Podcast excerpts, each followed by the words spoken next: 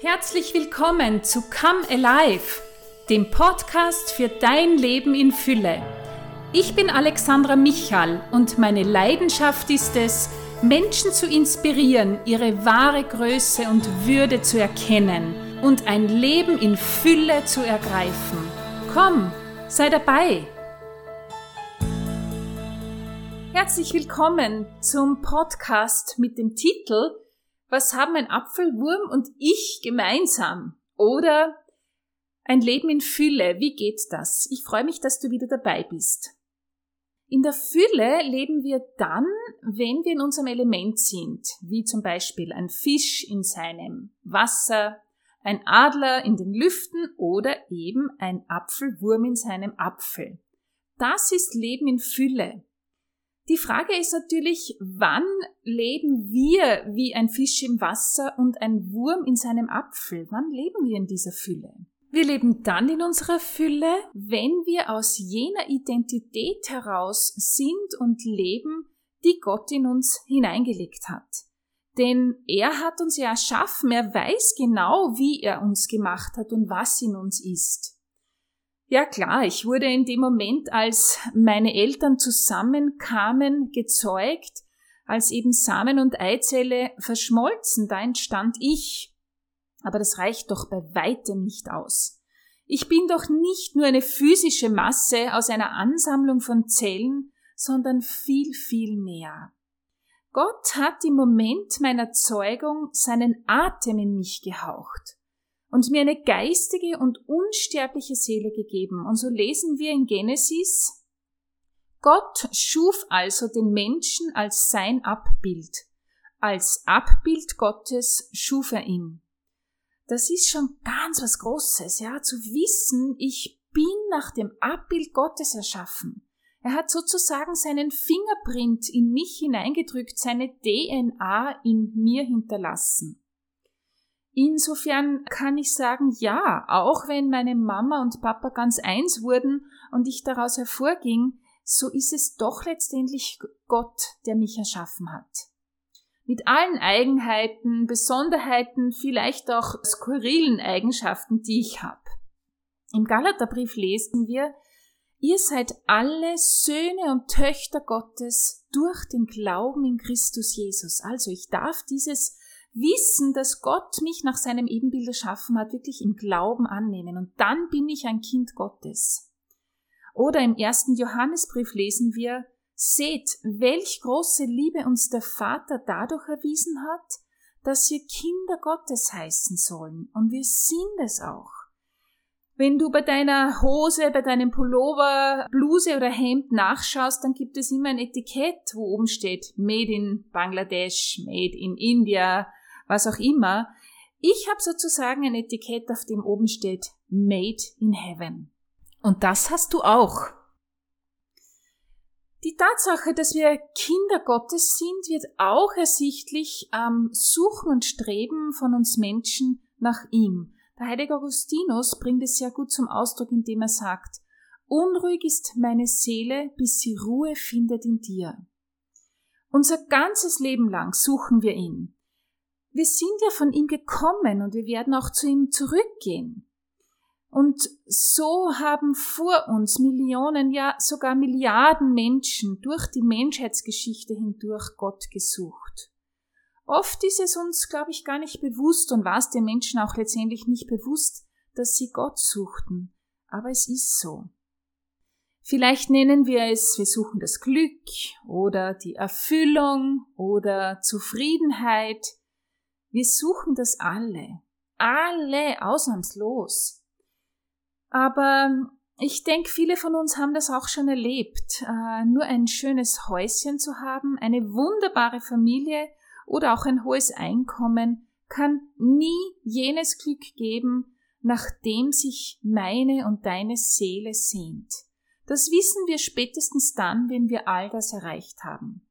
Übrigens, es gibt ein interessantes YouTube-Video über einen, den du vielleicht kennst, Lou Bega. Er hat den Hit Mambo Number 5 komponiert und ist damit berühmt geworden. Und er gibt ein Zeugnis über sein Leben, wie er von der Suche nach Berühmtheit hin zu der Suche zu Jesus gekommen ist.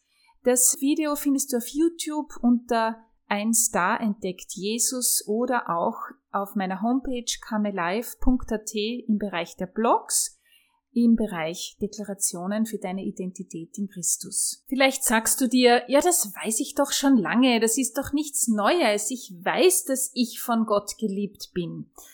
Dann lass dir sagen, mir ging es ganz genauso. Wissen tat ich es immer, doch leben tat ich es anders.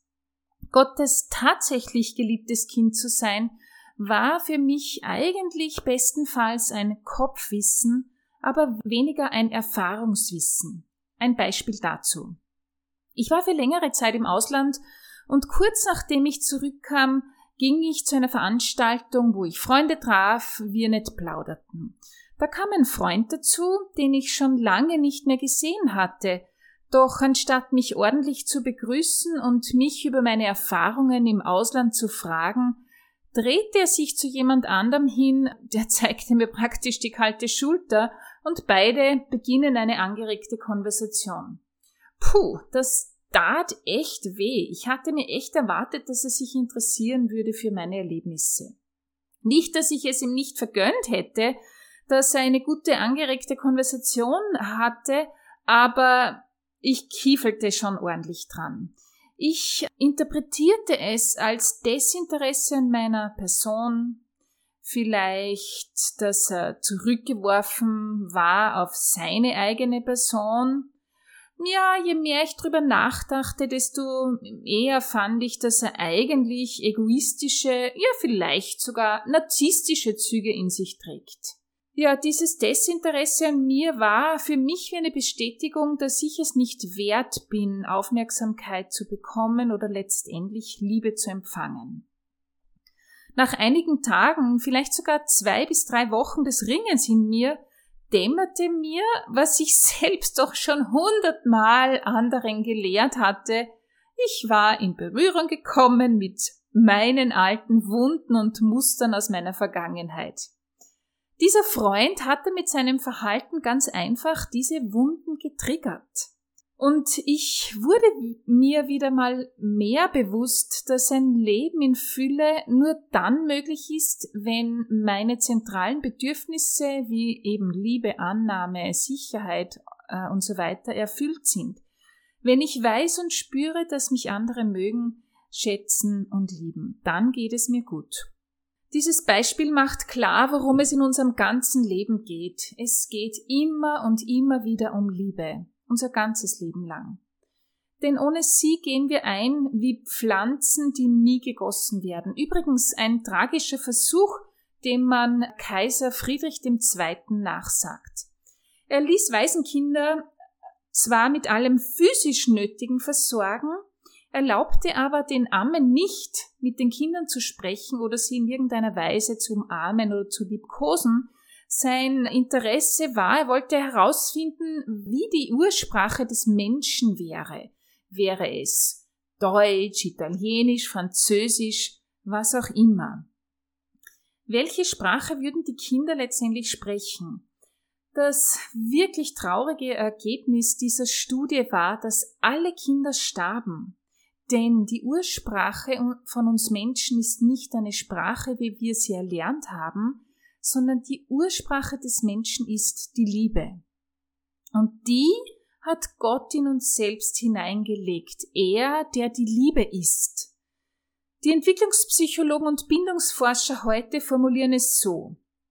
Zuwendung und emotionale Bindung in den ersten Lebensjahren sind die Basis für eine gesunde Entwicklung. Auf gut Deutsch, Liebe ist das Lebenselixier. Es geht in unserem ganzen Leben darum, Liebe zu empfangen, um Liebe geben zu können. Das macht Leben wertvoll und ein Leben in Fülle aus. Wachse ich in einem liebevollen Umfeld auf, in einem Elternhaus, wo ich rundherum geliebt werde, dann erfahre ich eben, dass ich liebenswert bin, wertvoll und besonders. Ist natürlich das Gegenteil der Fall, dann äh, erfahre ich mich auch als nicht liebenswürdig, nicht wertvoll und toll. Das bedeutet also, jene Menschen, die mich umgeben, definieren letztendlich, wer ich bin, wie ich mich verstehe. Der Religionsphilosoph Martin Buber drückt es sehr prägnant aus, indem er sagt, der Mensch wird am Du zum Ich. Ja, wunderbar, wenn du in einem liebevollen Elternhaus aufgewachsen bist. Aber lass dir eines sagen, selbst wenn du in dem perfekten Elternhaus aufgewachsen bist, keine Eltern dieser Welt sind in der Lage, Kindern jenes Ausmaß an Liebe zu geben, das sie wirklich benötigen, um sich ideal zu entwickeln. Aber lass dir auch eines sagen, Eltern müssen das auch nicht, denn wir haben einen Gott, der uns liebt. Gott macht den Rest. Ich muss ihn nur an mich ranlassen. Wenn wir lesen in Jesaja, wegen unserer Verbrechen wurde er durchbohrt, wegen unserer Sünden zermalmt. Und weiter durch seine Wunden sind wir geheilt, dann darf ich genau das für mich in Anspruch nehmen. Gott hat uns so sehr geliebt und er liebt uns so sehr, dass er seinen einzigen Sohn, Jesus Christus, für mich und dich hingab. Er wurde elendiglich zermartert und mit Schimpf und Schande an den grausamsten Marterpfahl genagelt, den es je gab, das Kreuz. Aber genau darin sehen wir, wie sehr uns Gott liebt. Und diese Liebe darf ich für mich in Anspruch nehmen. Ja, natürlich, wir sind erwachsen und meine frühkindliche Entwicklung ist schon lange abgeschlossen. Aber das macht nichts, auch wenn die entscheidenden Lebensjahre die drei ersten Jahre unseres Lebens sind, so dürfen wir doch wissen, dass Gott uns ein ganzes Leben lang Heilung schenken will und uns äh, einfach heil machen möchte. Er möchte aus mir den heiligen und geheilten Menschen machen, der eben wie ein Fisch im Wasser und ein Wurm in seinem Apfel ist. Leben in Fülle, das ist das, was Gott für uns will. Und dazu bietet er mir seine Hilfe und Heilung an. Ein Weg der inneren Heilung ist es, diese Schmerzen, diese Verletzungen, diese Wunden, die immer wieder getriggert werden, wie in meinem Beispiel, das ich genannt habe, diese Wunden ihn hinzuhalten. Zu fragen, Gott, was ist jetzt dieser Schmerz? Welches unbefriedigte Bedürfnis liegt dahinter? Warum tut mir das so weh? Und um dann herauszufinden, was es ist und um es dann Gott hinzulegen und ihn bitten, äh, ihn zu heilen. Ganz einfach, indem ich sage, Jesus, schau mich an, sieh meine Verletzung und heile mich bitte in diesem Punkt. Ein anderer Weg der Heilung ist es, Gottes Wort immer wieder über mir selbst zu proklamieren. Im ersten Podcast habe ich schon einige Deklarationen zur Bildung meiner Identität als Gottes geliebtes Kind gesprochen. Jetzt möchte ich mehr davon über dir aussprechen und dich einladen, dass du das auch immer wieder selber tust. Denn nur eine längerfristige Veränderung ist eine nachhaltige. Wenn du das jetzt mitmachst, kannst du die Augen schließen, dein Herz öffnen und das empfangen, was Gott selbst dir zuspricht. Ich bin ein Kind Gottes. Ich bin ein auserwähltes Geschlecht, eine königliche Priesterschaft, ein heiliger Stamm, sein besonderes Eigentum. Er hat mich aus Dunkelheit und Sünde herausgerufen in sein wunderbares Licht. Ich habe den Frieden Gottes, der alles übersteigt. Gott ist beständig bei mir am Werk, so dass ich immer mehr seinem Ebenbild entspreche, nachdem er mich erschaffen hat. Sein Licht hat unsere Herzen erhellt. Ich bin gemeinsam mit Christus Erbe Gottes. Ich bin Sieger durch Christus, der mich so liebt indem Gott Jesus mit meiner Schuld beladen hat, bin ich vor Gott gerecht gemacht. Mein Leib ist Tempel des Heiligen Geistes, ich gehöre ihm. Ich bin das Licht der Welt. Ich bin so sehr von Gott geliebt. Diese und noch mehr Deklarationen findest du zum Downloaden auf meiner Website kamelife.at im Bereich der Blogs unter Deklarationen für deine Identität in Christus.